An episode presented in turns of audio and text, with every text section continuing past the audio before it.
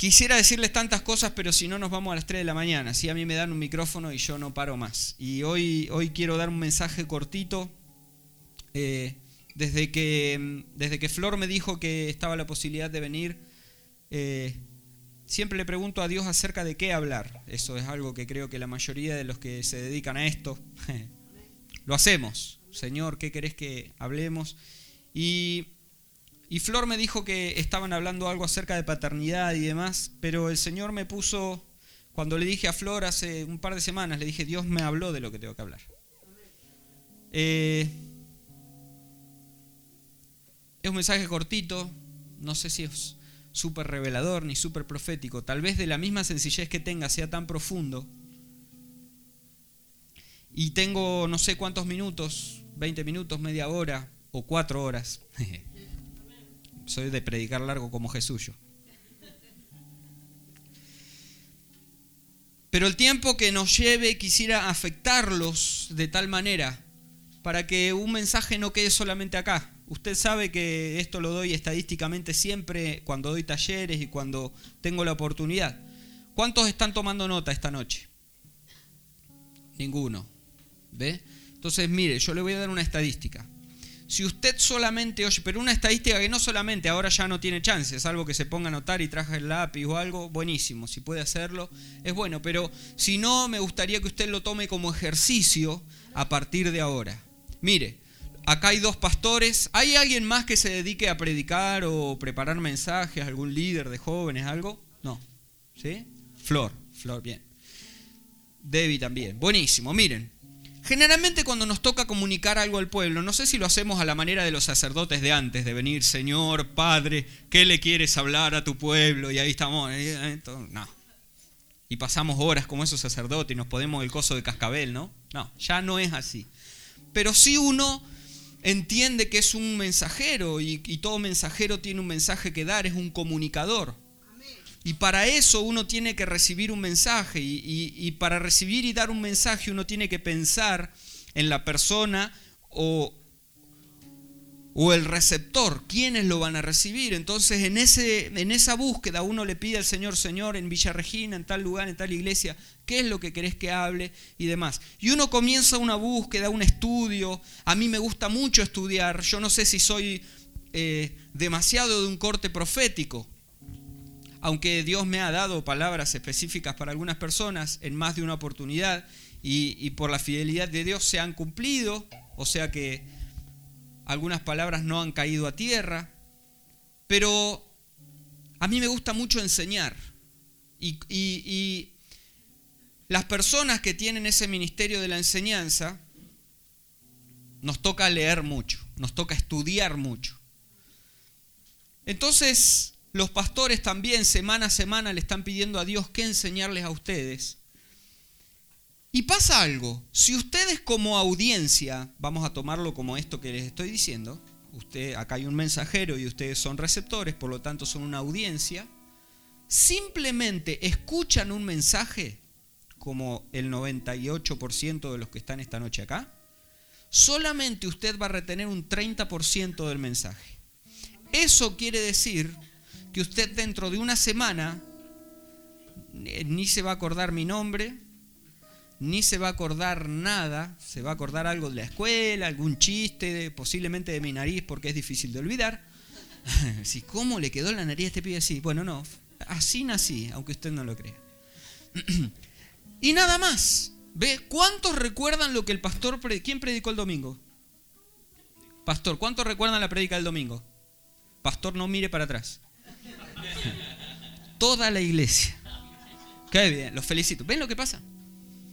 Ahora, fíjese lo que ocurre. Usted está dedicando el domingo tres horas. Usted se pone bonito, lo mejor que le sale. Se pone la mejor ropa, la mejor camisa, la mejor vestimenta. Viene a un lugar, a la casa de Dios, canta, con la esperanza y con la fe de que Dios le va a hablar, Dios da un mensaje y usted a la semana ni se acuerda de lo que habló. Fíjese lo que ocurre. Entonces yo le recomiendo que dentro de sus posibilidades se compre un lindo cuadernito de esos de tapa dura ¿eh?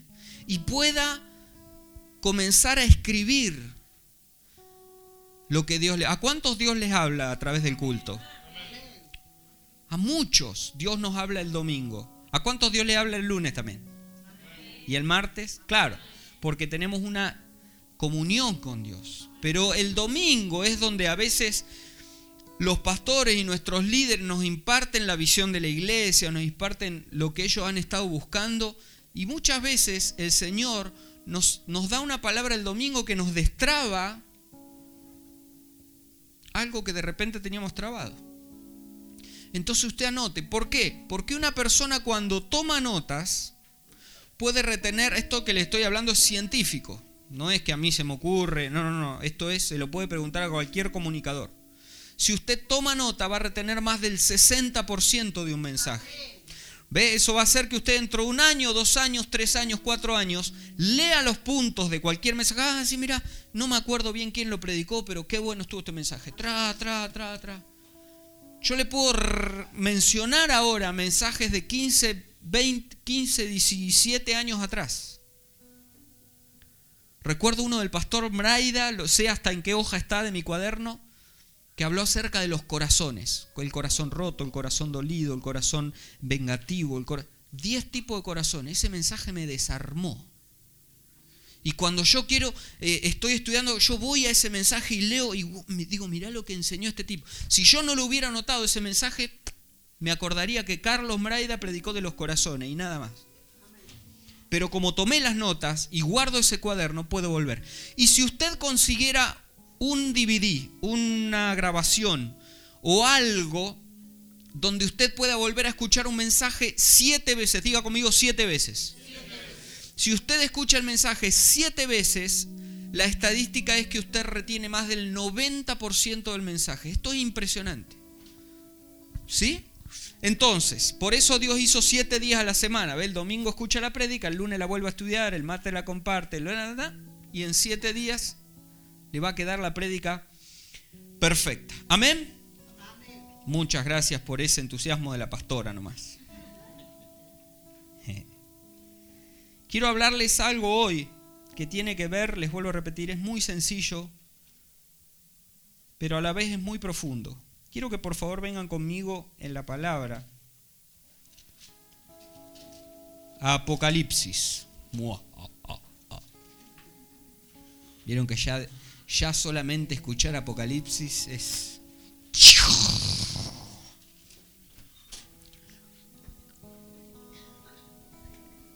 Apocalipsis capítulo 3. Apocalipsis capítulo 3, verso 18. Perdón, verso 20. Apocalipsis 3, 20.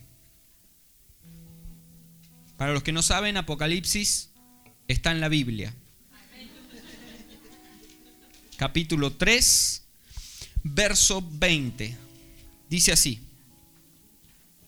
Yo tengo una versión NBI, pero si usted tiene otra versión no importa. Dice así, mira que estoy a la puerta y llamo. Si alguno oye mi voz y abre la puerta, entraré y cenaré con él y él conmigo. ¿Quién tiene una reina valera ahí? Que lo diga, que la lea. Dice...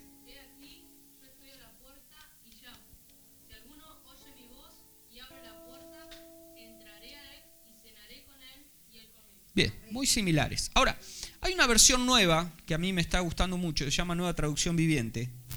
Le agrega algo al final que a mí me encantó. Y dice así, si alguno oye mi voz y abre la puerta, yo entraré y cenaré con él como amigos. Wow, esa me encantó porque es una distinción que hace al versículo muy diferente, ¿no? Cenaré con él como amigos. Ahora, es bien interesante porque este versículo se atribuyó muchas veces al evangelismo, ¿no?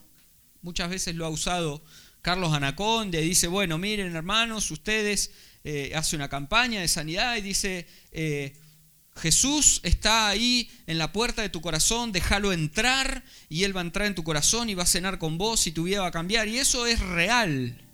no estoy diciendo que no. Pero nosotros de alguna manera etiquetamos este versículo para los no creyentes. Y hay un tremendo error en eso. Y les voy a decir por qué. Apocalipsis es un libro increíble. Donde hay por lo menos tres escuelas diferentes para poder entender o leer Apocalipsis. ¿Sabían ustedes eso? Algunos de los que estudian Apocalipsis sostienen que el libro y todo lo que contiene el libro ya ocurrió. ¿Sí? Son cosas que ocurrieron y que, ya está, ya está todo el libro absolutamente cumplido. Hay otros que aseguran que nada de lo que está en el libro está cumplido, sino que está por cumplirse. Sino que como que es un libro eh, medio futurístico. Le estoy hablando de cristianos, eh, no, no de, de, de otro tipo de personas. Y hay otra escuela que asegura que Apocalipsis es un libro que se está cumpliendo continuamente, que es como, como un círculo vicioso donde se vuelve a repetir una y otra vez, pero cada vez con mayor magnitud. ¿eh? Y ahí uno, depende de la línea de, enseñanza o de estudio que quiera tener, es que va a decir, bueno, yo me inclino por esta escuela de enseñanza, yo creo que es esto, yo creo que es aquello. Lo real es que Apocalipsis lo podríamos dividir a este libro.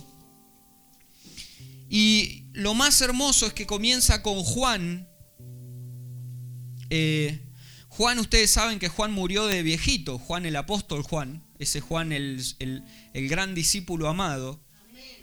Eh, él se cuestionó mucho esto, él, él sufría. A mí yo a veces escucho esto y me dan ganas de llorar cuando lo pienso, ¿no? Porque él dice que sufría al ver a todos los otros discípulos morir en, el, en el Coliseo romano, morir a filo de espada, morir crucificados, morir así, y él seguía vivo. Él seguía vivo. Y él se lamentaba esto. Él decía, yo quiero morir como todos ellos, predicando así, y no, le tocó. se murió de viejito. Resulta que a Juan, pero lo persiguieron y lo metieron en cana. No solo que lo metieron preso, sino que lo llevaron a un lugar que era la isla de Patmos. La isla de Patmos era una isla, no era una isla de vacaciones, ni era la isla de Cara, no era nada de eso. Era un lugar totalmente salvaje, donde destinaban a los reos más complicados, donde no había forma de escaparse, era una especie de Cuba, pero de aquella época. No, no, tenía forma de escaparte. ¿Y cómo morían los tipos? Bueno, morían de enfermedades y realmente podían sobrevivir, o se los tragaba algún animal salvaje, o los picaba alguna víbora, una araña, algo. Morían en, y eran abandonados ahí. Los llevaba un barco, los tiraba y no había forma de escaparse. Juan estando ahí, el tipo dice, me dejaron solo acá, entre medio de chorros, ladrones, asesinos, ¿qué hago? Me hago un retiro espiritual, dijo el tipo. Se puso a orar y dice, y estando en el espíritu, o sea, no solo que se puso a orar, la gastó orando, se metió tan fuerte en el espíritu que comienza a tener una visión increíble. Y dice que él se da vuelta y ve ahí a quién? A Jesús, pero ya lo ve de una forma este, totalmente celestial y comienza a describirlo. Y esta persona que está ahí le dice, Jesús, le dice, quiero que escribas un mensaje a las siete iglesias que están en Asia.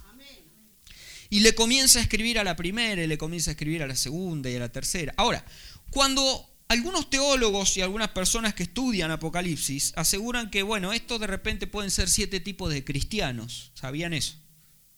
Bueno, este cristiano es medio así, este cristiano es medio así. Entonces depende el palo que te toque, el mensaje que te va a tocar. Otros dicen que en realidad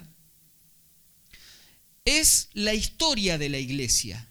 Es decir, cuando uno lee la carta a la primera iglesia, que es la iglesia de Esmirna, es la primera iglesia que el Señor dejó.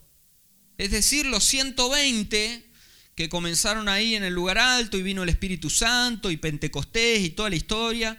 Y después mientras va avanzando el tiempo, son las diferentes etapas que fue sufriendo la iglesia hasta llegar a, nuestra, a la iglesia de nuestros tiempos, que seríamos hoy, si, si tomáramos esta escuela de enseñanza, seríamos hoy nosotros la iglesia de la Odisea.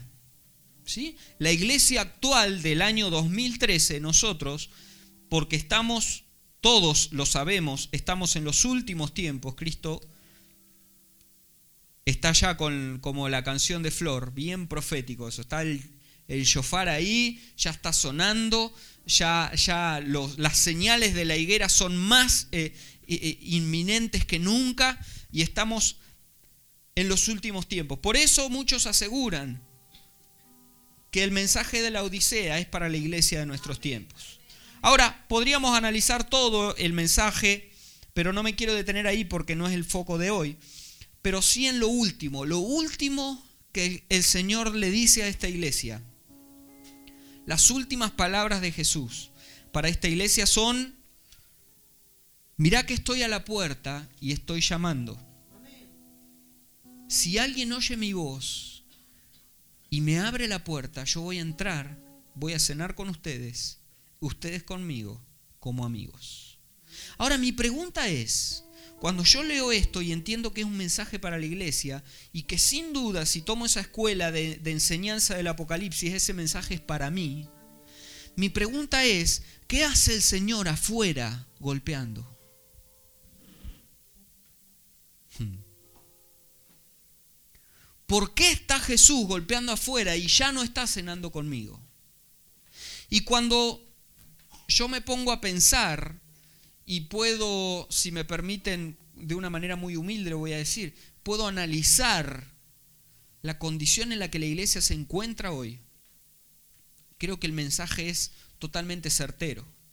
Y Juan o, el pastor Jorge, eh, Jorge sé que ha viajado un poquitito más, Juan creo que va a Buenos Aires y ministra también por acá en la zona, pero en mi caso conozco iglesias en Chile, en Brasil, estuve en Venezuela, en Colombia, en algunos países y uno puede ver un poquitito más profundo acerca de la condición de la iglesia en el mundo. Ni pensemos en gente como Marcos, Brunet, que anda por Europa y ya, ya ven la iglesia más de manera continental. Y bueno, uno puede decir, bueno, en Europa están pasando esto, eh, los anglosajones en Estados Unidos están pasando esto, en Medio Oriente, Marcos anda por, por Israel, anda por... ¿No? Y podemos entender, y a veces cuando me cruzo con Marcos, Marcos me dice, mirá, está pasando esto allá, está pasando esto acá. Eh, y es increíble que hay una falta de intimidad con Dios. Más que en ningún otro tiempo.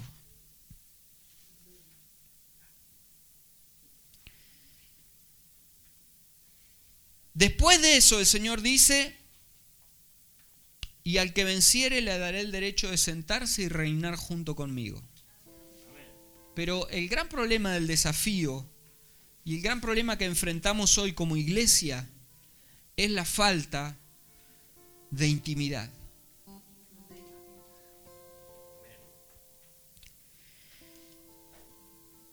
¿Qué hace Jesús golpeando afuera?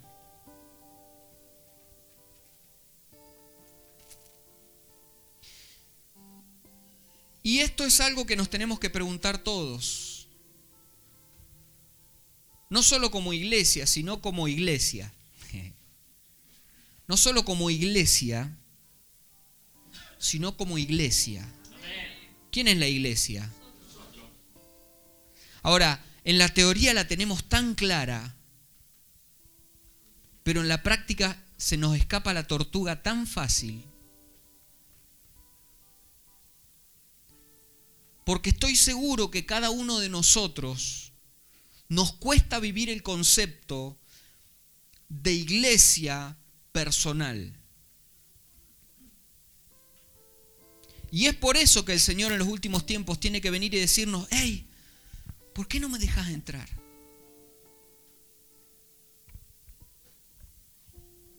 Si tan solo escucharas mi voz y me abrieras la puerta de tu corazón y me dejaras entrar, nos comemos un asadazo juntos. El problema es y radica en que se nos escapa la esencia de ser cristianos, que es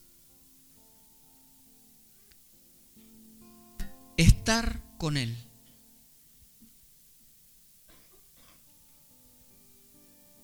La esencia de poder ser cristianos es estar en comunión con Dios.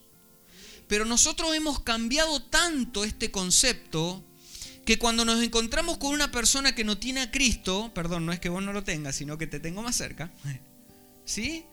¿Qué es lo primero que le decimos? Cuando viene alguien, me encuentro en la cola del supermercado y dice, oh, estoy lleno de problemas, no me alcanza la plata. ¿Qué le decimos? ¿Alguien evangeliza acá? No, usted pastor no vale, usted ya es medio profesor en esto. ¿Qué le dice usted? Venía a la iglesia. Muchos de nosotros dicen, venía a la iglesia y la iglesia no tiene la solución. Perdonen,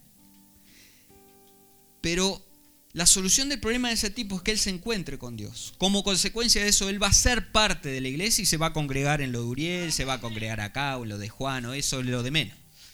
Pero va a ser un ladrillito más para que va a construir el templo del Señor en esta y el reino del Señor en esta ciudad. Hemos cambiado tanto la esencia del mensaje del Evangelio que la gran comisión ¿cuál es? antes de hacer discípulos, ¿qué hay que hacer? Ir. Es ir y en ese ir hay que hacer discípulos, pero nosotros le cambiamos un poquitito eso y en vez de ir, ¿qué hacemos? Le digo, vengan, vengan a la iglesia, vengan acá adentro y tratamos de hacer los discípulos acá. Y el Señor dijo, no, no es tan así, yo quiero que ustedes salgan. Y hay un, todo un movimiento ahora de parte de Dios donde Dios está comenzando a sacar a la iglesia a las calles, con movimientos de adoración, con movimientos evangelísticos, con eventos, pero estamos recuperando de a poco otra vez el ir el ir a las calles. Los jóvenes están comenzando otra vez a salir. Antes que hacíamos los jóvenes, vengan a comer pizza, vengan a jugar fulbito, vengan a jugar al pool acá adentro, miramos películas. Tratamos de meter el mundo adentro de la iglesia y el mensaje no era ir a ser discípulos, sino vengan, las puertas de la iglesia están abiertas para todo el que quiera, vengan acá y... Se cambió de tal manera que perdimos el foco como iglesia quiero que por favor venga conmigo y le voy a hablar con, con todo mi corazón de, de cosas que Dios me ha estado hablando este último tiempo. Mateo capítulo 6.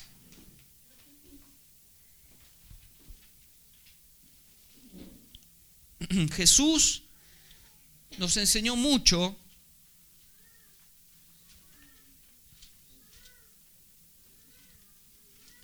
acerca de la intimidad.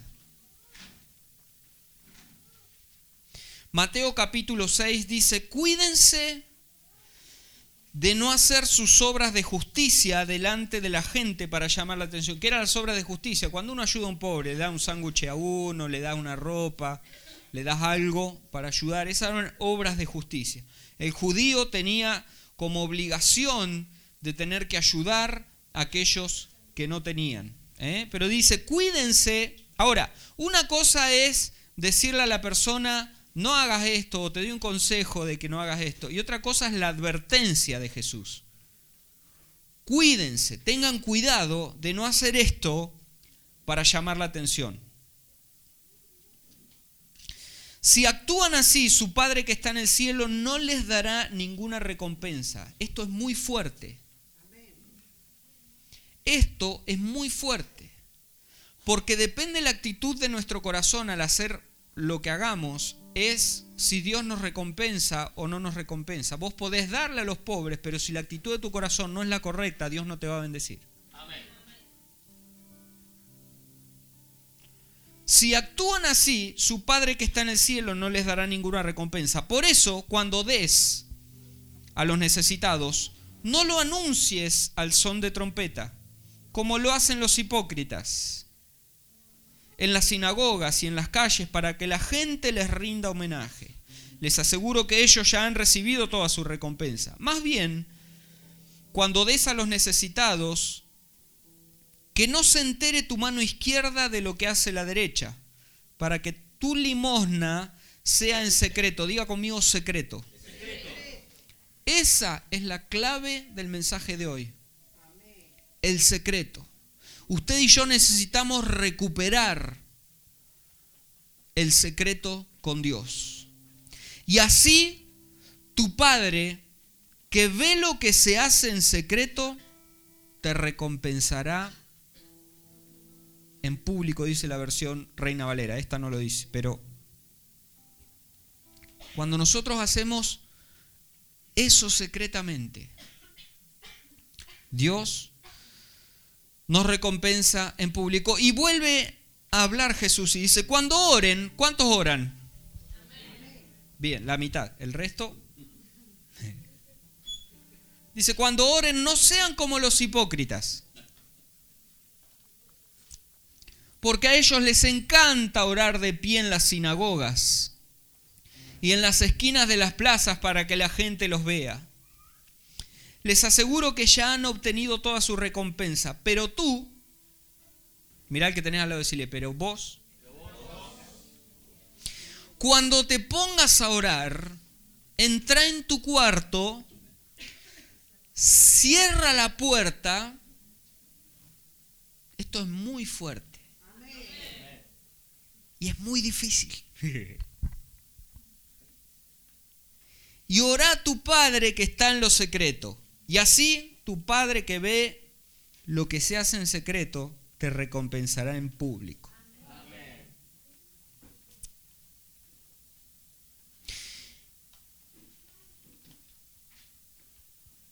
Y ahí les enseña a orar y les dice, ustedes van a orar, sí, Padre nuestro, taca, taca, taca, taca. Dice, porque si perdonan a otros sus ofensas, sus ofensas, también los perdonará a ustedes su Padre Celestial. Esto también es impresionante. Si usted tiene algún problema de falta de perdón hoy, espero que le quede solucionado lo que le voy a decir hoy.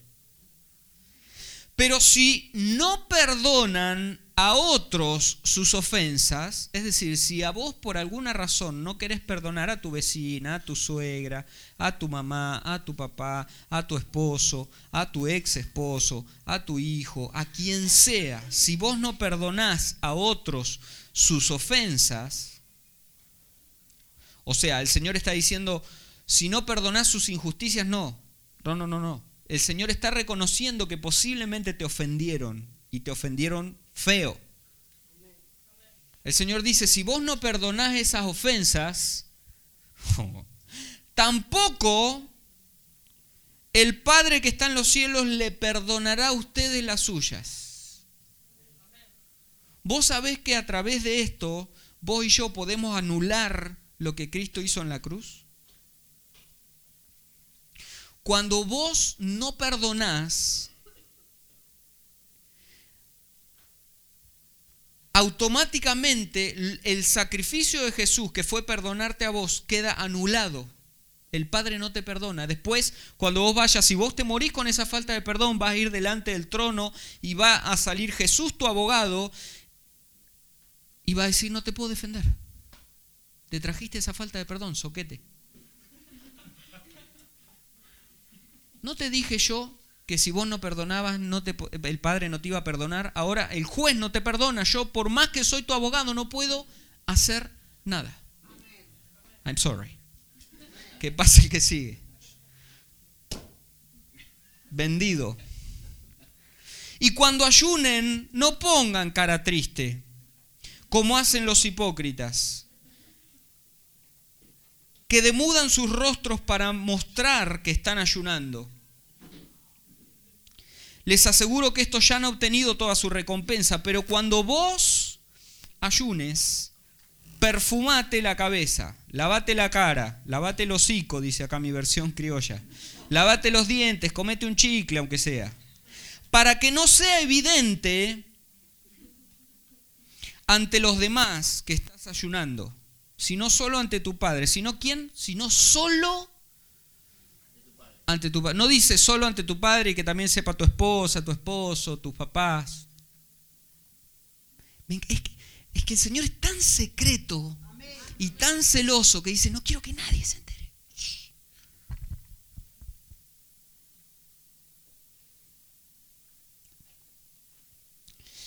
Que está en lo secreto. Y tu padre que ve en lo secreto,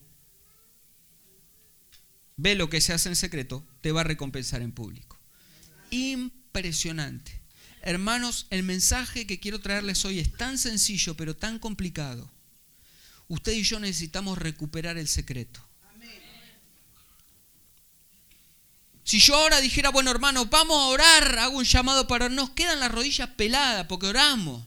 Acá cuando venimos los pastores, nos, usted tiene que orar, hermano, venga y ore y clame y usted aprende. Y pero usted se va a su casa y no cierra la puerta y no ora.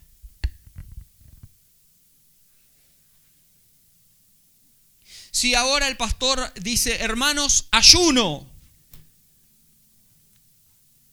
Todos ayunamos, ¿sí o no? Pero ¿quién dictamina y dice, voy a ayunar yo, solito?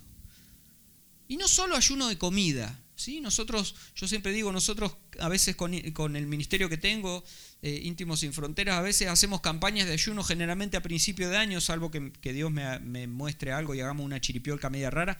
Y, con nuestro ministerio hacemos una campaña de ayuno eh, a través de internet eh, se conectan de todos lados. La otra vez hubo gente de México, de Córdoba, de todos siguiendo la línea de ayuno. Y una de las cosas que nosotros decimos es: si querés comer, come. Como Moria Kazan, ¿viste? Que dice: si querés llorar, llora. Acá es: si querés comer, come, no hay problema.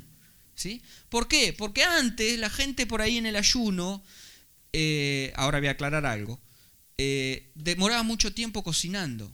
Entonces hoy vos, qué sé yo, no, te mandes una comilona, hacete un pancho rápido y si querés comer, come, hace un ayuno de 21 días. Si desde el púlpito el pastor dice, hermano, es ayuno total, usted tiene que respetar ese ayuno total. Los nuestros los hacemos así, aunque a veces hay ayunos que no, no comemos nada. ¿sí? Pero de repente el segundo día hacemos un ayuno de palabras. Tratar de hablar menos. ¿Cómo oramos nosotros a veces, no? Señor Padre, tengo tanto problema. bueno, chao, Señor, me voy. Y el Señor dice, pará, que déjame cinco minutos que te digo la solución. Vos no, lloraste, le dijiste tu problema, te levantaste y te fuiste. Y no dejas que el Señor te hable. Y a veces hay cientos de versículos donde el Señor dice, solamente quédate en silencio conmigo y escuchá. Guardá silencio ante el Señor. No, nosotros todos, ay Padre amado, te alabo, diez minutos lo dejamos que el Señor dice, para un cacho, te voy a hacer como Zacarías, te voy a dejar mudo tres meses para que... No, y, y, todo rápido y le hablamos al Señor y no dejamos que Él nos pueda hablar, que Él nos pueda ministrar, que nos pueda dar una respuesta. A veces hacemos ayuno de televisión, qué bien nos haría eso sabemos cuánto está el dólar, tenemos un promedio de cómo va a estar a fin de año, sabemos todo, todo, sabemos quién se murió en Buenos Aires. A veces mamá me dice, ¿viste que se mató la chica esa, el que lo pasó por el... ¿Quién? ¿Alguna vecina? No, en Buenos Aires le digo, pero ¿qué me importa? O sea, pobre, Dios bendiga a esa familia, pobrecita, todo, pero no los conozco, ni creo que los conozca. Le digo, no mires esas porquerías. Miramos noticias de Buenos Aires. ¿Qué hacen mirando el Crónica TV? ¿Qué te importa si se queman en Buenos Aires? Salvo que tengas familiares o algo, pero si no, no te enloquezcas con eso. Fíjense qué tranquilo vivíamos hace 15 años atrás cuando el noticiero duraba dos horas. ¿Se acuerdan? Vos te volvías locos 15 minutos. Las mujeres cortaban la cebolla más rápido de los nervios en la cocina, pero después nada, te ponían la novela, los dibujitos, todo. Ahora tenemos un canal 24 horas enteras de la misma noticia. Yo le digo, mamita, ¿qué hace? ¿Vos, ¿Vos, te das cuenta que hace tres días que hablan de Ángeles Rawson y dicen lo mismo? Que la cámara de seguridad la vio, ahora muestra una que ni sabe siquiera si es Ángeles, pero le meten y le meten. Los medios de comunicación tienen la necesidad de llenar el espacio de noticias. Entonces te meten cualquier cosa, que Ángeles Rawson tenía en la zapatilla John Fuss color negra. Y hacen cuatro horas de esa... información. Para un cacho apagá un poquito el tele, ponete una prédica, mirate la, si tenés internet, ponete la página de la iglesia, edificá, llená tu mente y tu cabeza y tu casa de buenas noticias. El Evangelio es buena noticia y no hay ningún canal de esos, de crónica ni nada que te dé el Evangelio. Es noticia, pero es de la buena, no de la mala. Y de última, mirate Río Negro, pero apagá crónica y todas esas cosas de allá. Hace un ayuno de pecados. ¿Cuántos pecan? No, no me diga, amén, que así sea. Por lo menos sea un poco más discreto. Diga, bueno, yo peco, pero ahí voy tratando de hacerlo menos. No me diga, amén, yo, hermano. Todavía me levantan la mano orgullosa. Son, son capos acá. Qué gente sincera. Todos pecamos. Bueno, intente un día pecar menos. ¿Eh? Porque nosotros nos levantamos y bueno, si peco, peco y eh, bueno, le voy pegando los pecados. Pero un día tómeselo y esfuércese por pecar menos. ¿Eh? Haga un ayuno de medios de comunicación, de radio, de música. Hay diferentes formas de ayunar. Le vuelvo a decir, si el pastor dice, hermano, 15 días de ayuno sin morfar, listo, usted tiene que hacer eso. Pero digo, después, en su intimidad, en lo secreto, haga diferente ayuno. Haga un ayuno de pelea. ¿Cuántos son casados acá? Eh, saben de lo que estoy hablando. ¿Sí? ¿Cuántos pelean en la casa matrimonio? ¿O yo soy el único? ¿Soy el único pecador? Claro, todos los matrimonios discuten, ¿sí? Que me quemó el fideo. Hay que quemar un fideo, ¿no? Pero aunque no lo crean, puede llegar a suceder. Bueno, tranquilo, eh, no importa, comete ese fideo todo quemado, da gloria a Dios, después afuera te come un choripán que no se entere. ¿Eh? Traten de, de, de forzarse, de, de hacer ese tipo de diferentes de ayunos. ¿Cuántos hacen obras de bien? Pero háganlo en lo secreto. Hay que recuperar el secreto. Hermanos, ¿saben por qué? Porque la esencia de ser cristiano es esa. Quiero llevarlos, por favor. Yo quería leerles acá algo que me encantó. Vamos a seguir en Mateo capítulo 7, verso 21.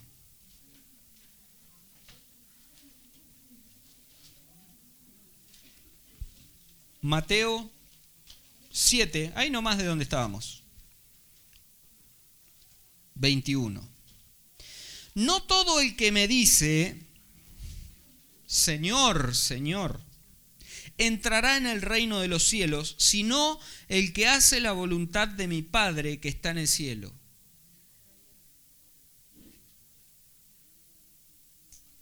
Voy a decirlo otra vez. No todo, cuando nosotros vayamos, que pasemos la barrera de San Pedro en el cielo, vamos a ir delante del Señor y el Señor va a decir, el Señor nos está diciendo, no todo el que me diga Señor, Señor, va a entrar. ¿Cuántos le decimos Señor hoy? Señor, Padre, te amamos. No todo el que me dice Señor, Señor va a entrar, sino quién. ¿Quiénes hacen la voluntad? Y ahí me tendría que poner a pensar. Ahí yo tengo que entrar en un análisis personal de mi vida si estoy haciendo la voluntad o no de Dios. Si estoy siendo un hijo obediente ¿Cuántos de nosotros, a mí, miren, una, una, persona que me fascina y yo creo que usted va a estar de acuerdo conmigo, era David. David fue tan impresionante que Dios mismo sale y dice, este tipo, aunque fue un engañador, asesino, y un, tenía un montón de defectos como muchos de ustedes, más, yo nunca engañé a mi esposa, yo nunca maté a nadie físicamente, de repente le saqué el cuero hasta que lo dinamité, pobre, pero ese me lo atribuyo, pero nunca maté a ninguno. Ah, ah, ninguno sacó el cuero ahora. Son vine a la congregación de los santos de Jehová hoy.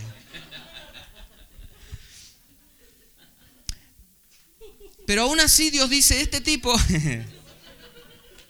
Este tipo tiene, tiene el corazón conforme al mío. ¿Sí? Eso dice Dios de David. Ahora a mí me impacta David porque en un momento él dice, examina mi corazón. Qué increíble es decirle a Dios y darle la autorización de decirle, mira, toda mi vida, examinala.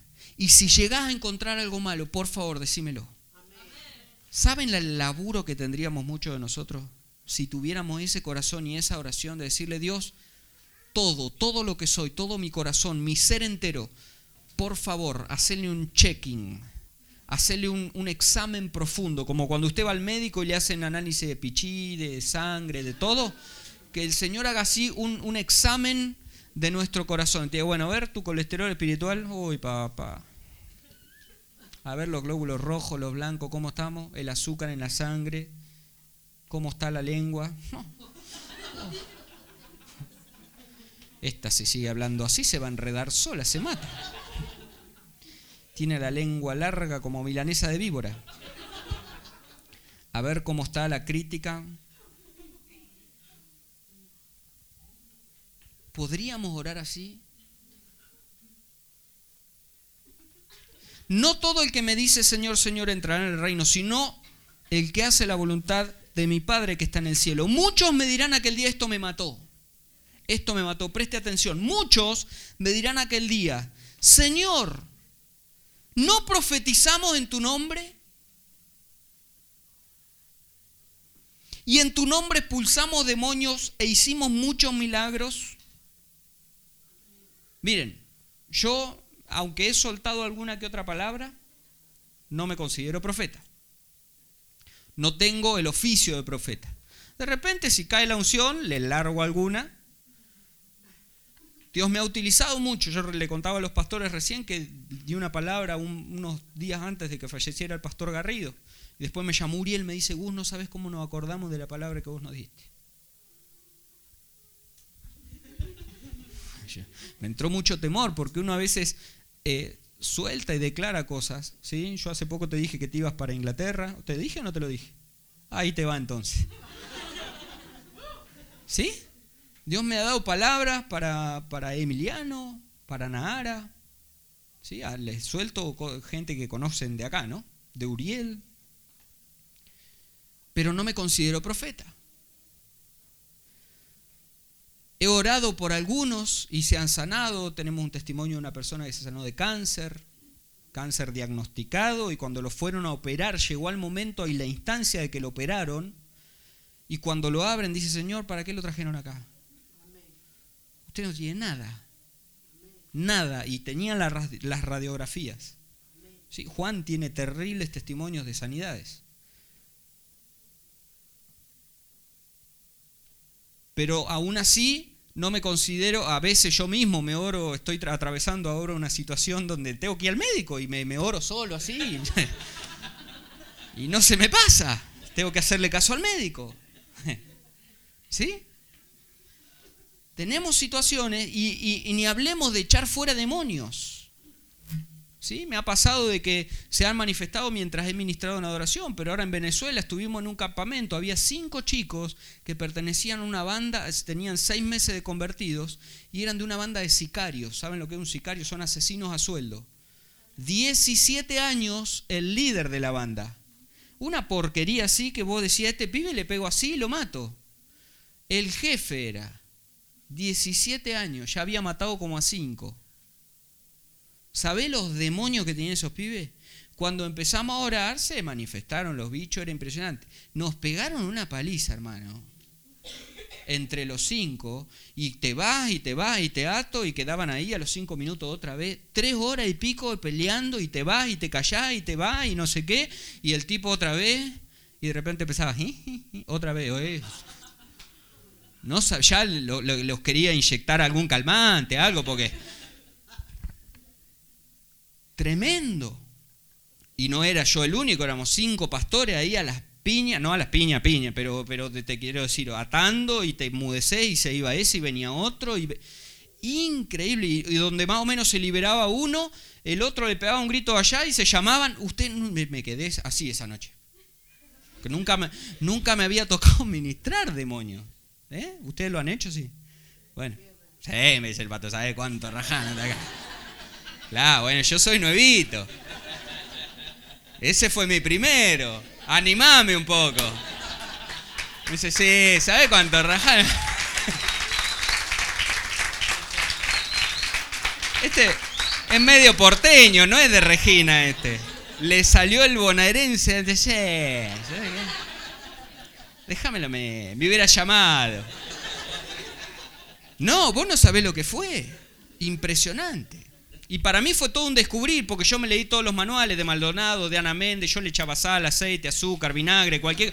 Le hice una ensalada al tipo arriba, pero el bicho no se iba. Entonces esa práctica, ¿no? Eh, Maldonado mismo cuenta, dice, yo los primeros demonios, tres, cuatro horas peleando. Dice, ahora le digo, te vas y listo, se va con toda la familia. Pero hay que descubrir eso, ¿no? Ahora, fíjense esto. Esta gente que se va con el Señor le dice, escúchame, pero nosotros no profetizamos en tu nombre. Probablemente Jesús le diga, sí, es verdad. Y nosotros no echamos fuera demonios y no sanamos gente en tu nombre. O sea, eran ministerios totalmente, hoy nosotros diríamos, ministerios increíbles, con frutos, gente sanada, gente liberada. Pero la respuesta del Señor es increíble. Entonces les diré claramente, dice, jamás los conocí.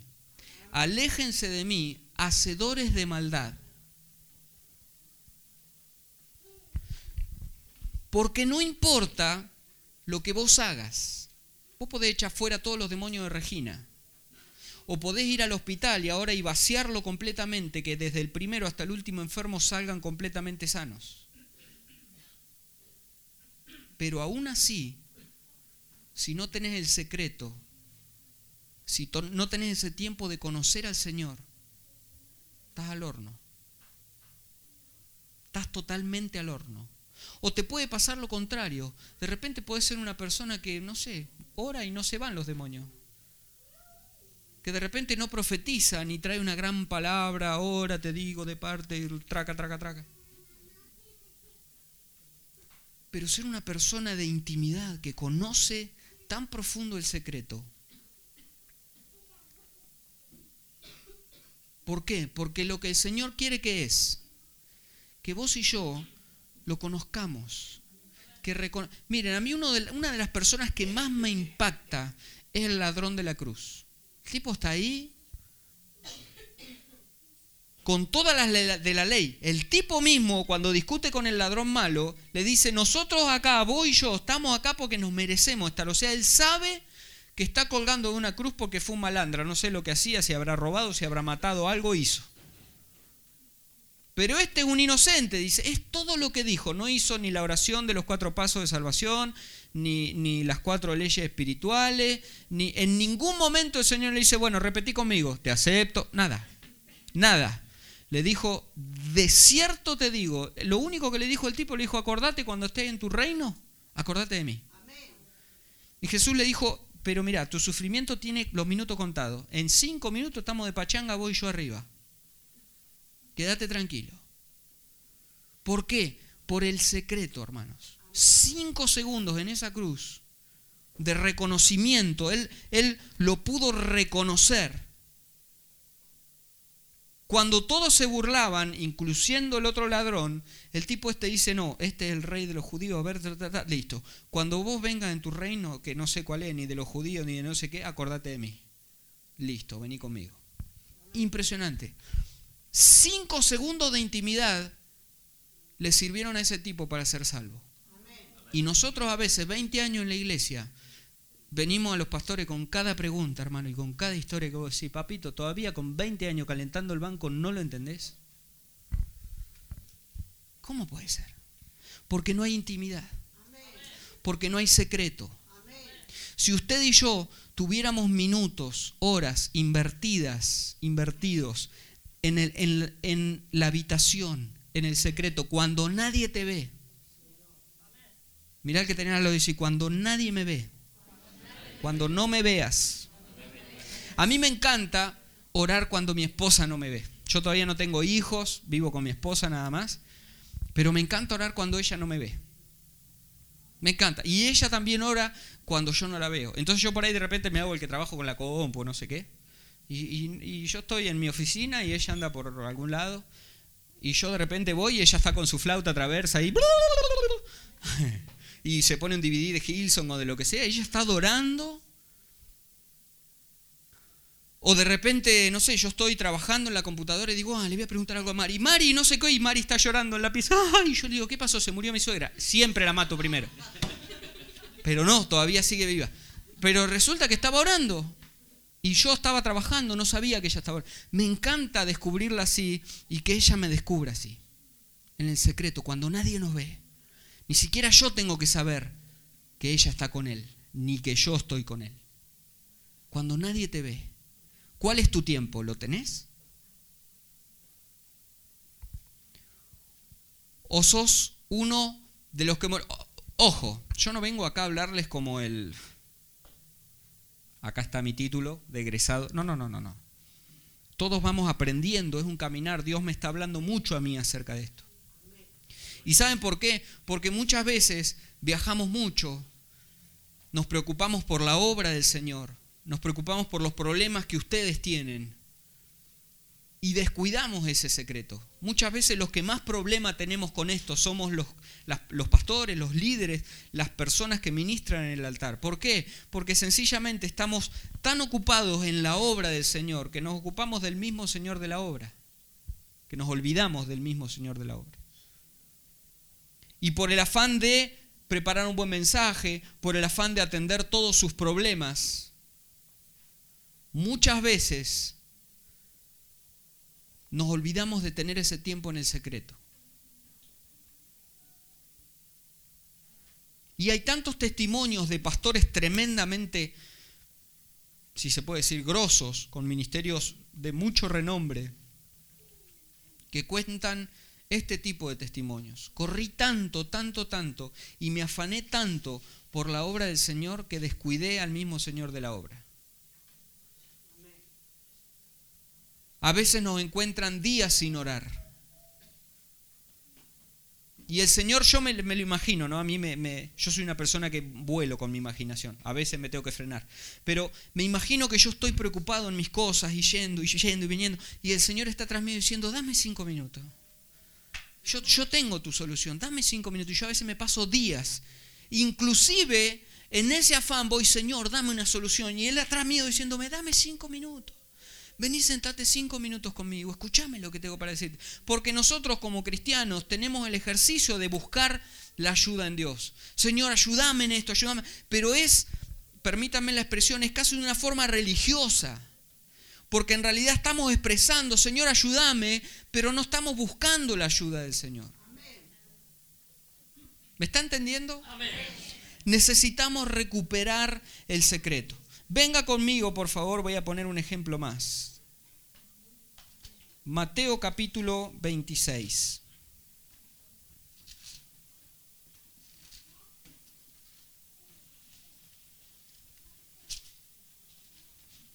Versículo 6. 26, 6.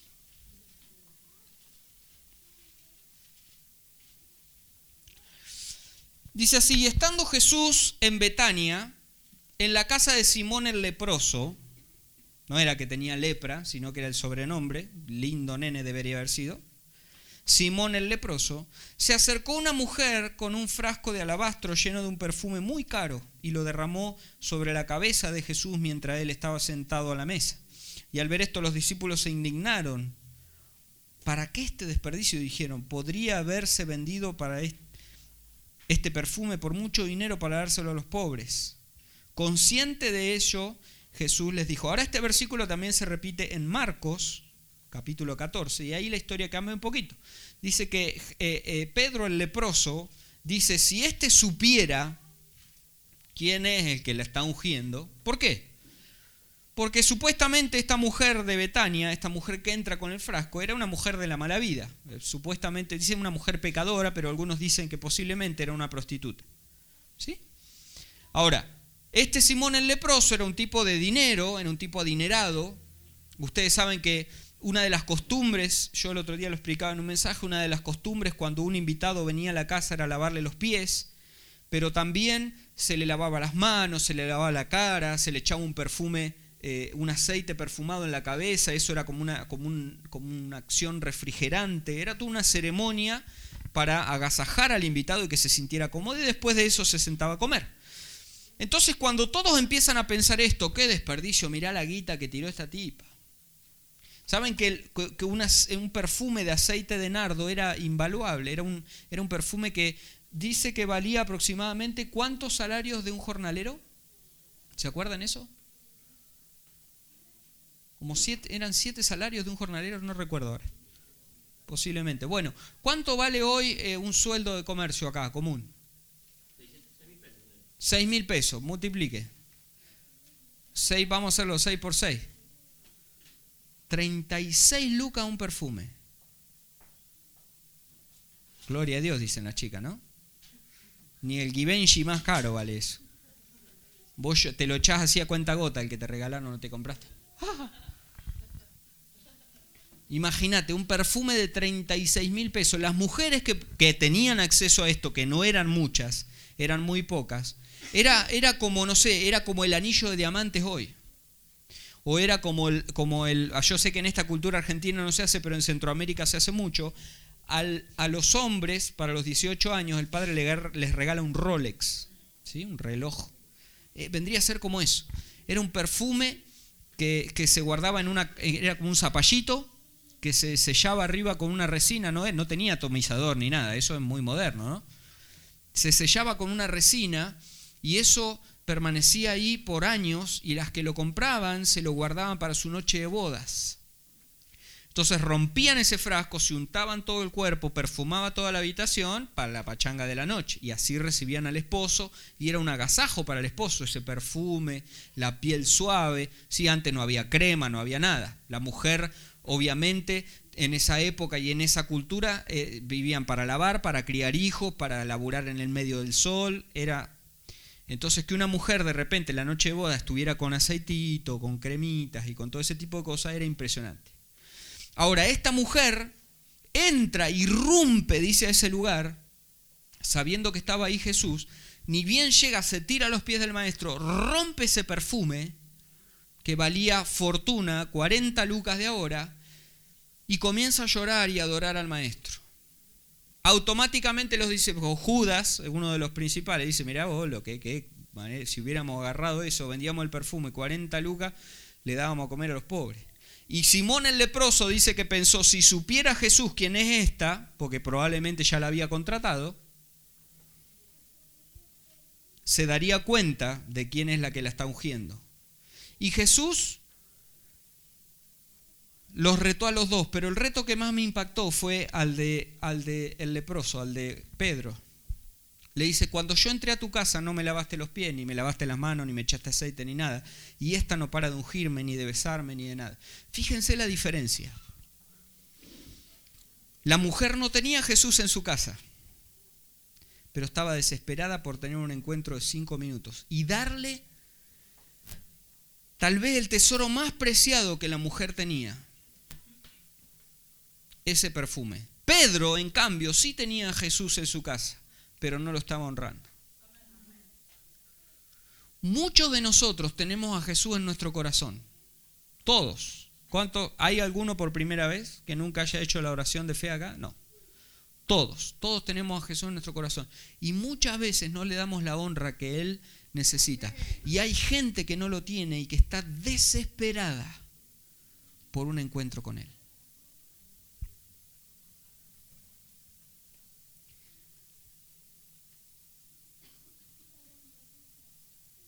Y quiero que venga conmigo a Lucas, el último ejemplo que voy a poner, capítulo 10.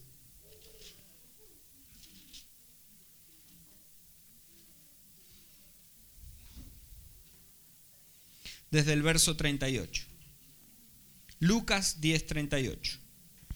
Mientras iba de camino con sus discípulos, Jesús entró en una aldea y una mujer llamada Marta lo recibió en su casa. Tenía ella una hermana llamada María, que sentada a los pies del Señor escuchaba lo que él decía. Marta, por su parte, se sentía abrumada porque tenía mucho que hacer. Así que se acercó a él y le dijo, Señor, ¿no te importa que mi hermana me haya dejado sirviendo sola? Decile que me ayude. Marta, Marta, le dice Jesús, estás inquieta y preocupada por muchas cosas, pero solo una es necesaria y María escogió la mejor y nadie se la quitará. Ahora, quiero que venga conmigo, piense conmigo. Vea la situación. Las mujeres en esa época tenían que hacer eso, tenían que cocinar. a ver, algo tenían que comer. Ni modo que los discípulos iban a poner a cocinar. Ni había delivery de nada.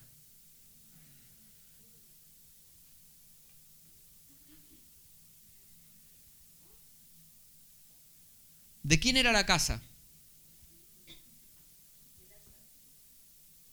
No, ahí Lázaro no aparece. Aunque probablemente es la misma historia porque Lucas no es contemporáneo, es una investigación, pero Lázaro no aparece. Muy bien, dice que Marta lo recibe en su casa. Supongamos que eran hermanos, pero posiblemente la casa era de Marta. ¿Sí? O sea que la anfitriona era Marta. ¿Cuánto más Marta tenía que laburar? Imagínense que yo ahora voy a, ahora lo del pastor Jorge y, me dice, bueno, vamos a quedarnos en la... Bueno, dale, Hugo, ahí tenés la cocina, ponete a amasar y, el pastor se, se saca los zapatos así y dice, bueno, hacemos unos masajitos, Gustavo.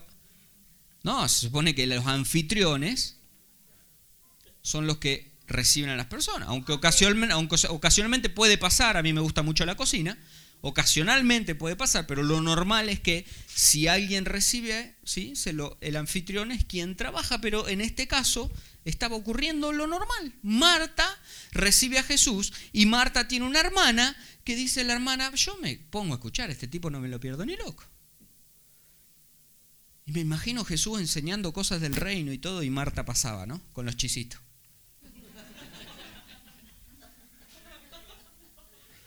Iba a buscar la gaseosa para que no se atragante, porque iba llevando de a uno para que a ver si María agarraba la onda, porque no sé, capaz que...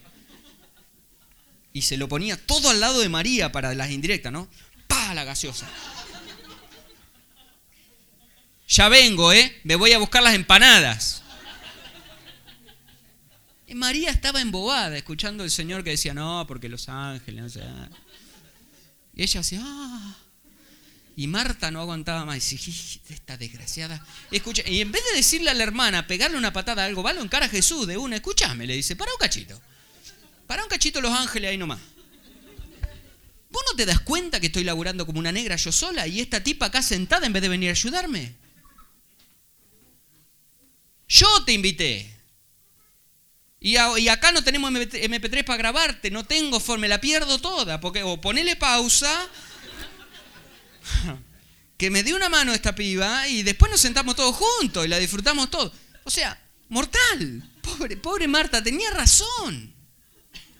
Pero el Señor mira el corazón, ve, ve, un poquito más allá, ¿no? El Señor me encanta eso. Usted sabe que nosotros eh, somos tripartitos. Mirá que tenés al lado, decirle, ¿qué tripartito que sos? Esto no es un insulto, no es un demonio nuevo, nada, no. Tripartito son tres partes, viene del griego, tres partes. ¿eh? las tres partes, ¿cuáles son?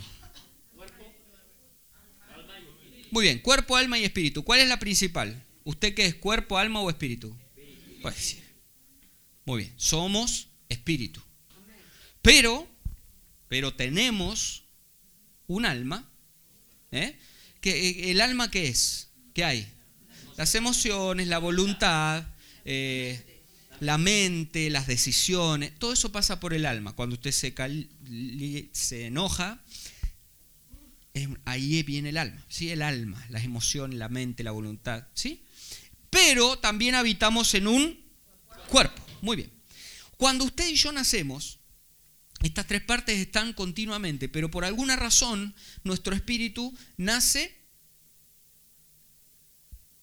despierto. Nuestra alma se manifiesta un poquitito, porque ustedes saben que los niños, aún pequeñitos, bebitos, ya tienen carácter. Hay nenes que se levantan alunados, bebés.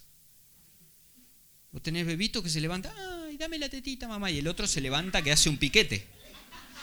Eh, ahí ya está manifestando el carácter. Usted va a ver uno que duerme toda la noche y el otro le rompe cada tres horas toda la casa porque quiere comer. Ahí ya están manifestando parte de ese carácter, pero no tan como cuando vamos creciendo, ¿sí? Y el cuerpo, obviamente, cuando nacemos ya somos cuerpo, pero aunque antes, desde la, antes de la fundación del mundo, dice el Señor, antes de que te empezaras a formar como un porotito en la panza de tu mamá, yo ya tenía un destino. Bien, eso quiere decir que por alguna razón, no sé por qué, los niños ven cosas espirituales. Yo expliqué esto el miércoles en la reunión de la iglesia cuadrangular. Los niños tienen una visión espiritual, nuestro espíritu está despierto, pero por alguna razón eso se duerme. Cuando el niño comienza a tener decisiones, sabe la elección entre lo bueno y lo malo, comienza, el espíritu se duerme. O, no sé cómo sería, sí, se duerme hasta que se despierta o tiene vida nuevamente, ¿cuándo? ¿Cuándo? Cuando acepto al Señor. Por decisión propia, vuelvo a nacer y mi espíritu comienza a vivir. Yo puedo ser un viejo de 80 años, pero si acepto al Señor hoy, soy un bebito espiritual. ¿Me está entendiendo? Bien, perdonen toda esta explicación. el Espíritu del Señor siempre tenía una perspectiva espiritual. Aunque Jesús tenía un alma, Jesús se enojaba, Jesús lloró, él usaba las emociones, tenía mente, era una persona intelectual, inteligente, tenía alma, eh, era espiritual obviamente, y también tenía un cuerpo, pero él siempre su perspectiva fue espiritual. Nosotros cómo vivimos? Usted y yo, por alguna razón, tenemos siempre una perspectiva desde la carne en todas las cosas. Esto es estadístico. Son muy pocas las personas que viven siempre desde una perspectiva espiritual. Por eso Pablo decía continuamente, andad en el espíritu. ¿Por qué? Porque todos siempre tenemos una perspectiva de la carne. Si usted no tiene laburo, lo que ve es que no tiene laburo, pero uno no puede ver el mundo espiritual. Yo no me acuerdo si es Elías o Eliseo, pastores, corríjanme, pero el tipo en un momento sale con su criado y dice, no, estos tipos nos revientan. Y, el, profeta que Eliseo es, gracias. Eliseo que dice, Señor, abrile los ojos a este carnal. Entonces dice que se le cayó un velo y pudo ver el mundo espiritual. Eran, dice que había ángeles con espadas desenvainadas. ¿Por qué? El tipo que estaba viendo era un criado, era un tipo espiritual y todo, pero él estaba viendo desde una perspectiva de la carne. Pero hasta que sus ojos espirituales fueron abiertos y él pudo ver un mundo espiritual. Jesús era igual, Jesús vivía en el Espíritu y continuamente estaba alineando a las personas al mundo espiritual. Les pongo un ejemplo. Él dice que les dice a los discípulos, ustedes dicen que faltan cuatro meses para cosechar pero yo les digo que la cosecha está lista. ¿Cómo? Vos estás loco. ¿Saben lo? Acá no sé si es una, bueno, sí es zona de cosecha, pero de manzana. Yo vivo en una zona de mucho campo, trigo, maíz, girasol, todo eso. Y cuatro meses es mucho tiempo. Yo me decía, bueno, ustedes me dicen que faltan tres días para que cosechemos. Yo les digo que ya podemos cosechar hoy. Eso tiene más lógica. Pero cuatro meses es mucho tiempo para el desarrollo de una semilla, cualquiera fuera esta. Jesús, ¿qué les estaba diciendo? ustedes me están diciendo desde la semilla del trigo natural, el que hacemos harina, yo les estoy hablando de una cosecha espiritual. Siempre el Señor los estaba llevando a una perspectiva espiritual. Y esto es lo que ocurre con María y con Marta. Le dice, Martita, Martita querida, vení, vení para acá. Vos estás preocupada por muchas cosas. No está, a ver, vos no estás preocupada por la comida. Jesús no le estaba diciendo de la comida. Jesús le estaba diciendo y le estaba descubriendo su mismo corazón, la esencia de Marta. Le dice, Martita, Martita, escúchame. Estás preocupada por tantas cosas. Tenés en tu cabeza tantas cosas. Que lo único que te hace falta es una cosa. Y es lo que eligió María. Vení, sentate acá. Si después comemos, si no comemos, vos no te hagas problema. Vos lo que necesitas es sentarte y escucharme. Y el Señor a muchos de nosotros esta noche, que a veces tenemos tantas preocupaciones, a veces estamos tan volados con tantas cosas, estamos tan afanados, pero no por la urgencia, hay otra cosa, hay otra necesidad. Dios te dice, escúchame, Juancito, Carlito, Débora.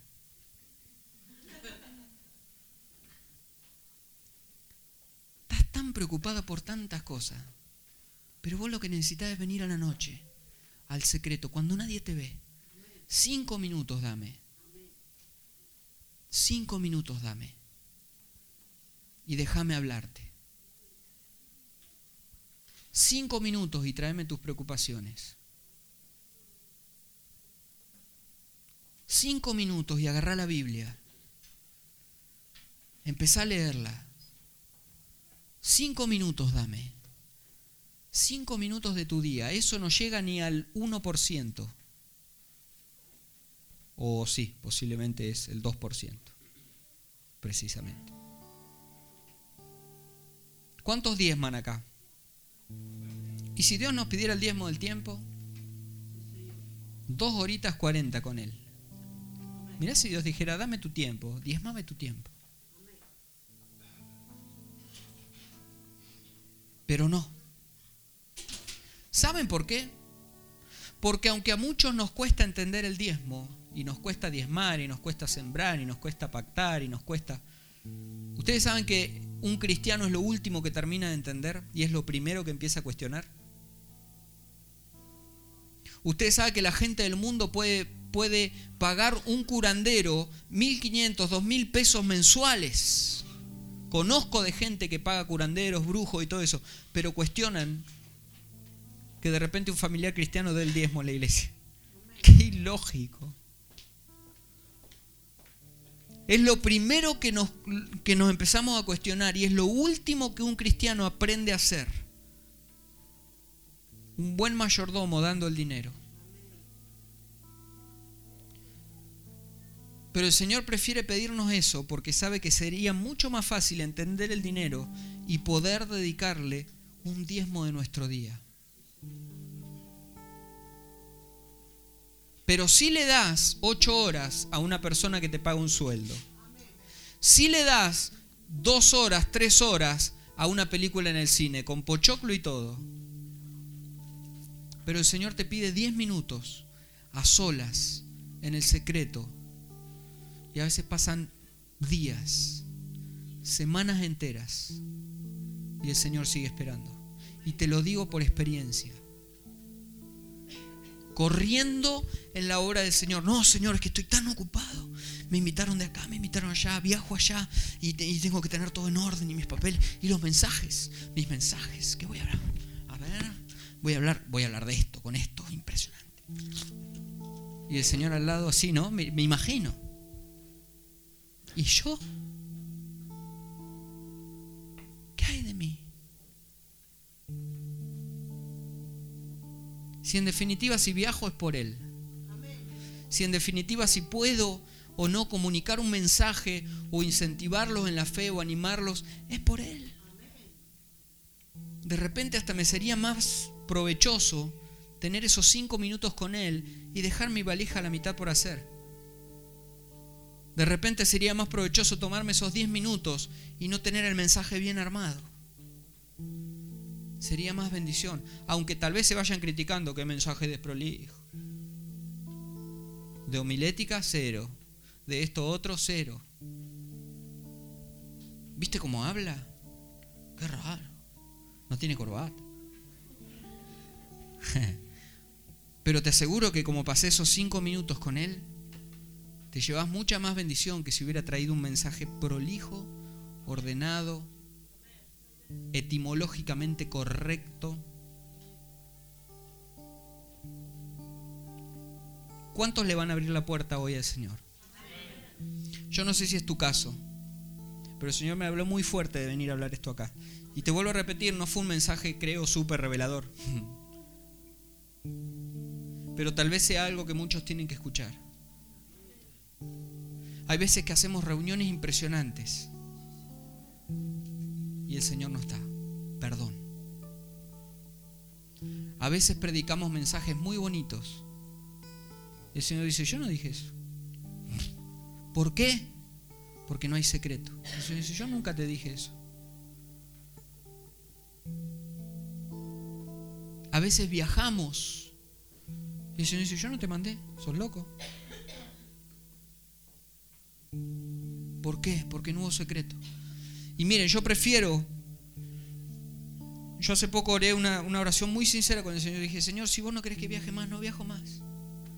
Yo tengo un montón de sueños, me encantaría tener una iglesia en Bariloche y tengo ya mi logo de la iglesia y un montón de cosas. Yo le dije, Señor, si vos no querés que yo haga nada de eso, no me importa. En definitiva, yo lo único que quiero es agradarte a vos. Y si sueño con una iglesia es porque quiero extender el reino. Y si sueño con viajar y si a veces preparo un mensaje es porque quiero animar a mi generación a que te encuentre. Pero si vos no querés eso para mí, no hay problema. Seré abogado, estudiaré alguna otra cosa, no sé. Pero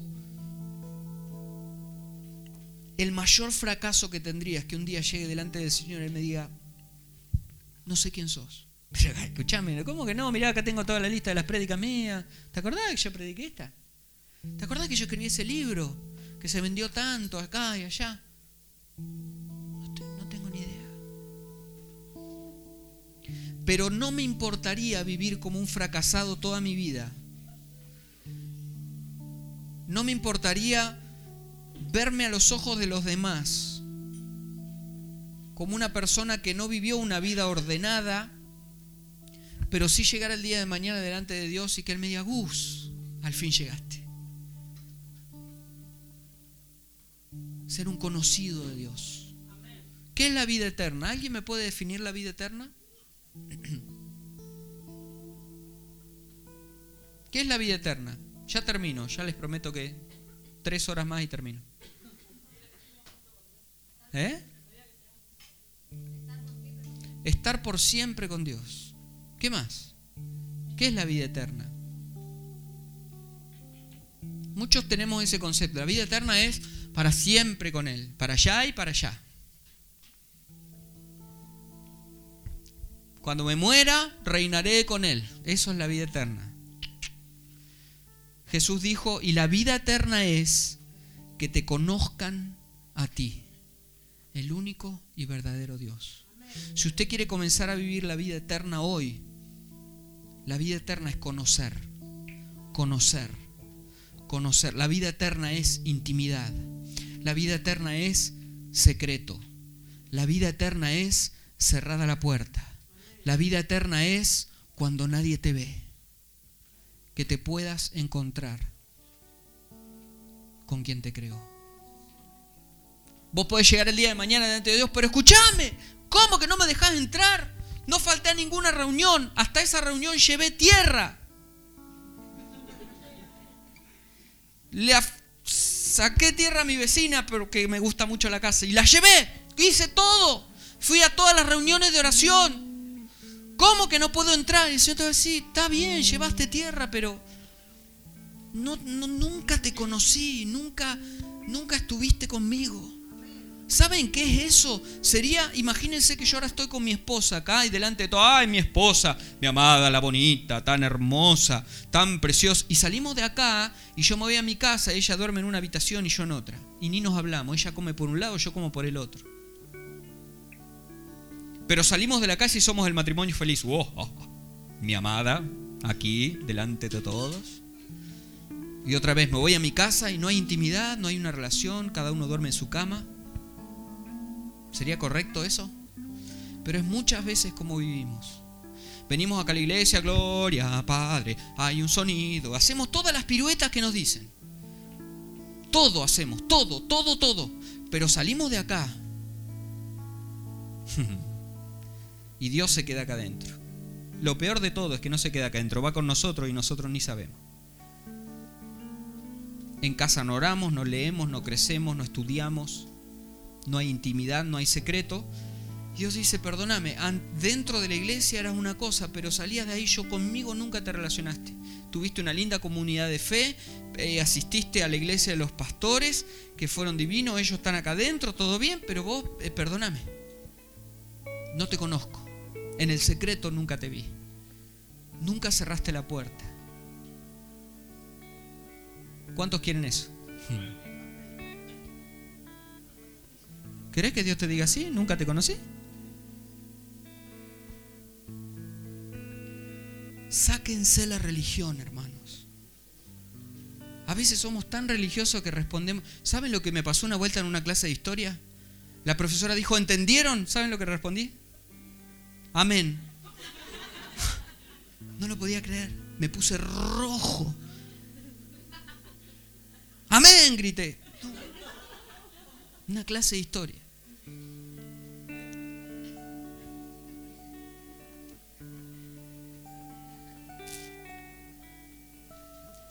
Necesitamos recuperar el secreto. Póngase de pie. Mire, yo quisiera orar, quisiera orar por cada uno, pero no es algo que se imparte. Yo no puedo impartirles la intimidad. Eso es algo que usted necesita entenderlo y practicarlo. Mi deseo es que cada uno de ustedes salga hoy, esta noche de acá, y mañana vaya, esta misma noche, vaya, cierre la puerta, busque un lugar y establezca un lugar para estar ahí con Él. Que pueda ser sincero y decirle, Señor, perdóname porque llevo tantos días, tantas horas, tantas semanas o tantos meses. Usted necesita recuperar esa intimidad, usted necesita recuperar el arca.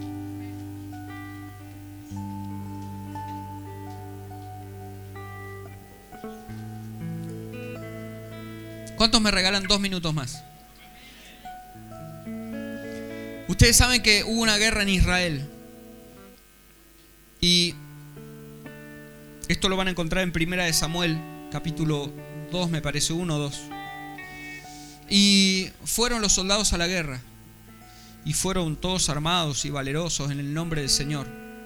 Y se enfrentaron con los filisteos. Y ese día en la pelea murieron más de 7.000 soldados de Israel. Y los que se alcanzaron a escapar llegaron al campamento donde estaban acampando y dijeron, ¿cómo nos pegaron semejante paliza? ¿Cómo puede ser? Venimos en el nombre de Dios y, nos mataron a siete mil. Y un, un vivo dijo, hey, nos olvidamos de traer el arca. Y el capitán del ejército dijo, ¿cómo? No trajimos la presencia de Dios. ¿Quién fue el que, el que se la olvidó? ¿Cómo se te ocurre venir Sí, a vos te estoy hablando. ¿Cómo se te ocurre venir a la guerra sin el arca? ¿Cómo se te ocurre venir a tocar la guitarra sin orar? Vos, con ese bongo. ¿Cómo vas a venir a tocar el bongo sin orar? Por favor. ¿Cómo? ¿A quién se le ocurre? Ya mismo me van a buscar el arca. ¿Cómo puede ser que vinimos a la guerra sin la presencia de Dios? Son locos. ¿Cómo íbamos a ganar? Claro que nos iban a matar. Vayan a buscar el arca. Y salió una delegación y hablaron con Elí, que era el sacerdote. Elí, nos llevamos el arca. ¿A dónde? A la guerra, porque nos mataron, nos hicieron pedazos. Y llevaron el arca. Escuchen, dicen que mientras estos tipos traían el arca y se iban acercando al campamento, Israel que estaba acampando vio el, vio el arca de Dios y pegaron tal grito. ¿Cuántos pueden gritar? A la cuenta de tres. Un, dos, tres. Uno más, pero eso fue un gritito.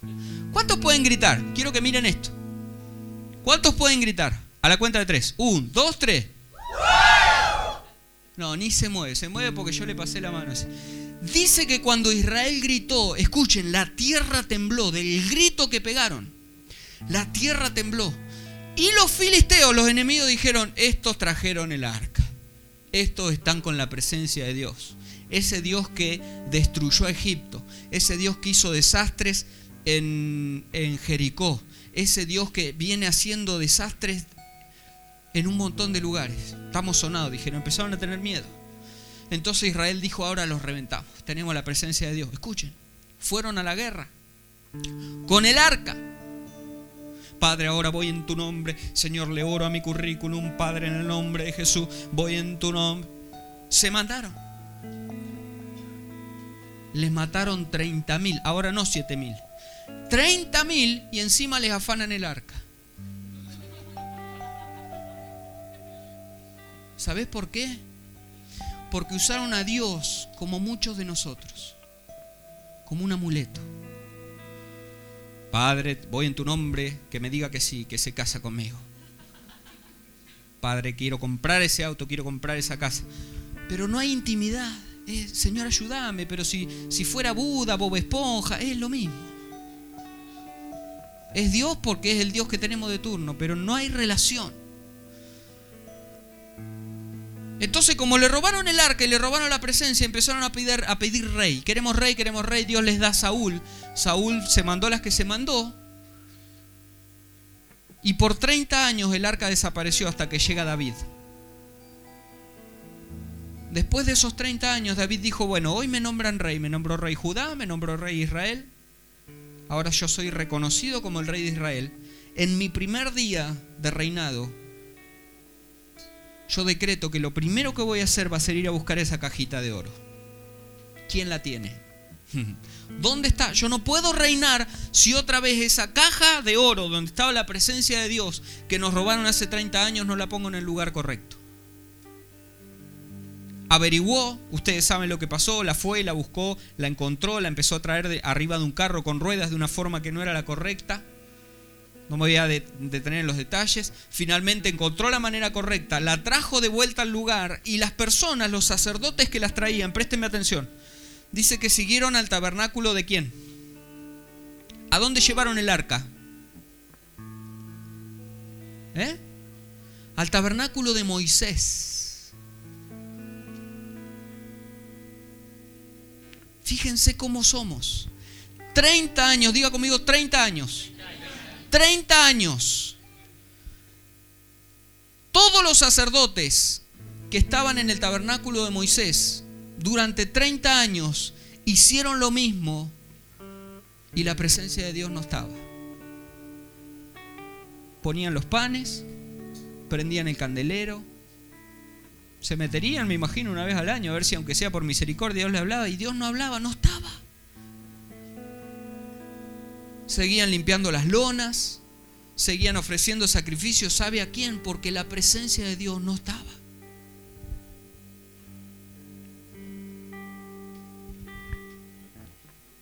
Y finalmente David dijo, ese lugar se lo olvidan. A mí me ponen acá cuatro palitos, unas telas, y dejó ahí enfrente a su casa el palacio real, puso ahí el tabernáculo. Si usted quiere saber más de este tema, le recomiendo acá al lado, no sé cómo es el asunto, pero al lado tengo varias prédicas mías. Les recomiendo una que se llama Un lugar para Dios. Ahí hablo de todo este tema, mucho más profundo y más explicado. Total que David dice, a mí me dejan este lugar acá. Y escuchen, hubo muchos lugares que Dios preparó para encontrarse con vos y conmigo. El Edén, el monte Sinaí, el tabernáculo de Moisés, el tabernáculo de David, los tabernáculos de Asaf, el templo de Herodes, el templo de Salomón. ¿Cuál de todos más majestuoso? El más feito, el más feito, feito que se te pueda ocurrir era el de David. Cuatro palos literalmente y unas telas transparentes. Nada. Pero Dios dice, en los postreros días, en Hechos capítulo 15, dice, voy a restaurar el tabernáculo caído de... El más feito que se podía ocurrir, ese es el que más le gustaba a Dios. ¿Por qué? Porque tenía el corazón correcto. No importaba el edificio, no importaba el lugar, lo que importaba era estar con él. David dijo, 24 horas, gente acá cantando, profetizando, lo quiero ver. Y por primera vez en toda la historia, antes de la cruz, tanto judíos como gentiles, si pasaban por la plaza principal de Jerusalén, podían ver la presencia de Dios. Nunca antes, 24 horas al día, 7 días a la semana, podían ver a Dios, pero sí con David. ¿Por qué?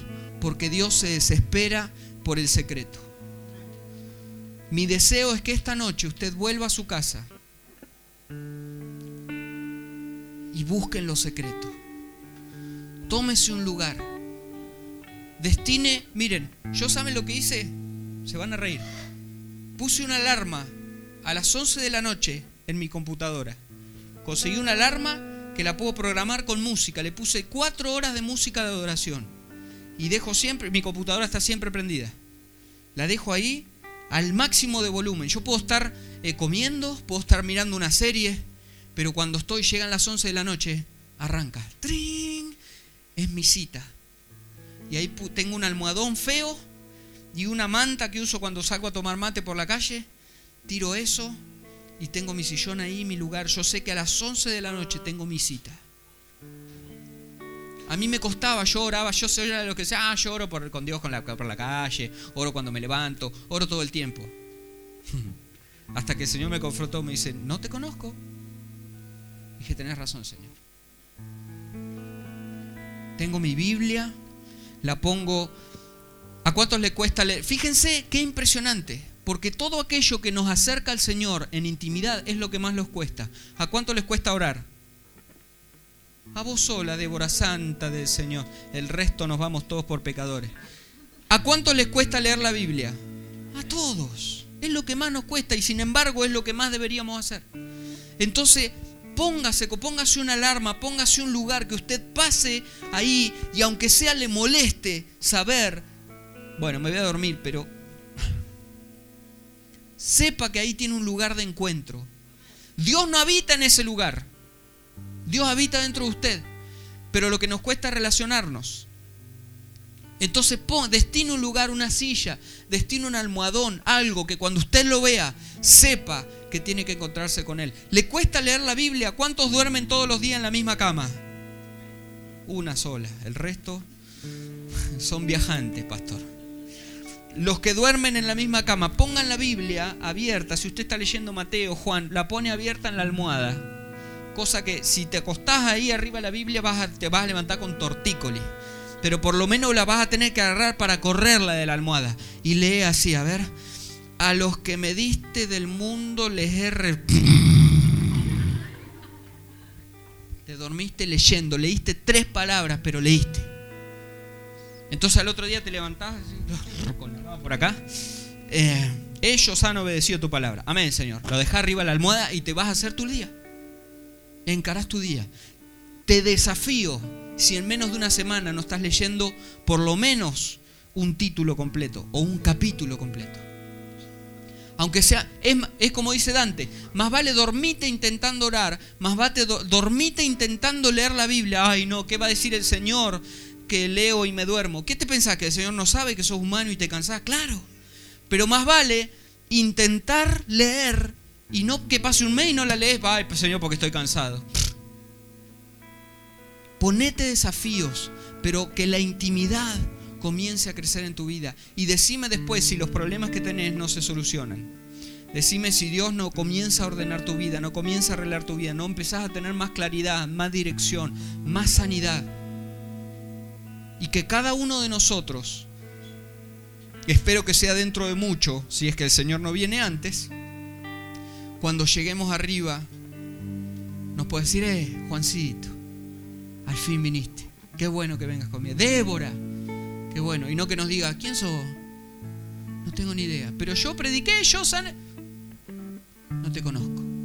Que el Señor te pueda recibir con brazos abiertos y decirte, al fin llegaste. Al fin podemos estar y vamos a estar todo el tiempo juntos. Cierra los ojos ahí donde está. Levante sus manos. Y si a usted le cuesta esto, reconozca en su corazón y dígale, Señor, te pido perdón Perdóname, Señor, por las horas que he desperdiciado en otras cosas, sin estar con vos. Haga una oración sincera, no repita lo que yo digo. abra su corazón ahí. Y si a usted le cuesta la oración, pídale perdón a Dios. Sea sincero ahí con usted mismo.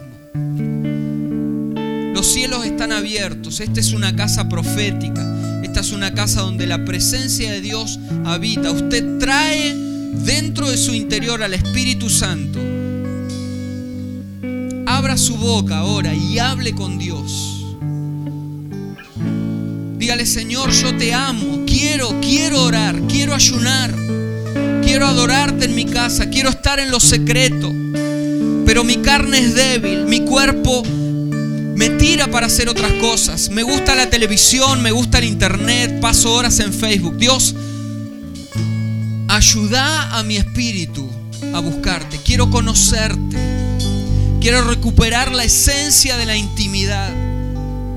Señor, en esta hora yo me propongo, en este día, en esta misma noche, me propongo un camino de regreso para encontrar tu presencia. Señor, ayúdame a encontrar el lugar donde me robaron el arca.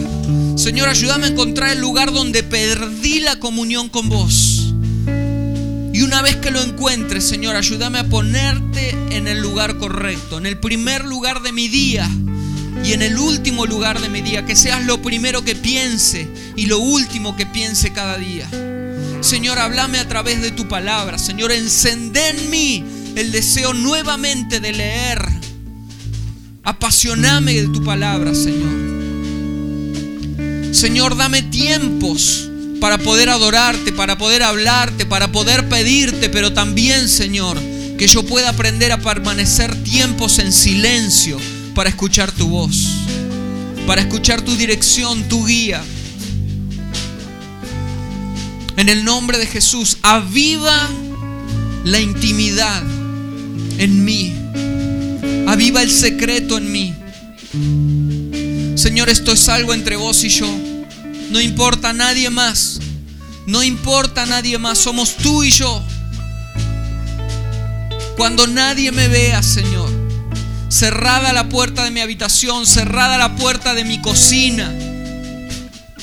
Solos tú y yo, Señor. Déjame conocerte. A partir de hoy, Señor, quiero entrar en una nueva relación de comunión. Revélate a mi vida, revélate a mi espíritu, revélate a mi mente, revélate a mi cuerpo. Señor, y manifiéstate en mi casa, en mi hogar, en mi habitación, en mi familia. Señor, perdóname si he vivido una vida religiosa. Perdóname, Señor, si me acostumbré. Señor, no quiero perder nunca la sencillez de ser sorprendido por vos.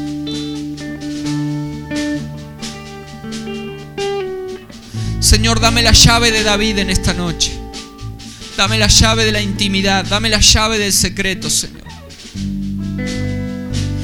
Que no me interesen los reinos, las posiciones, los títulos.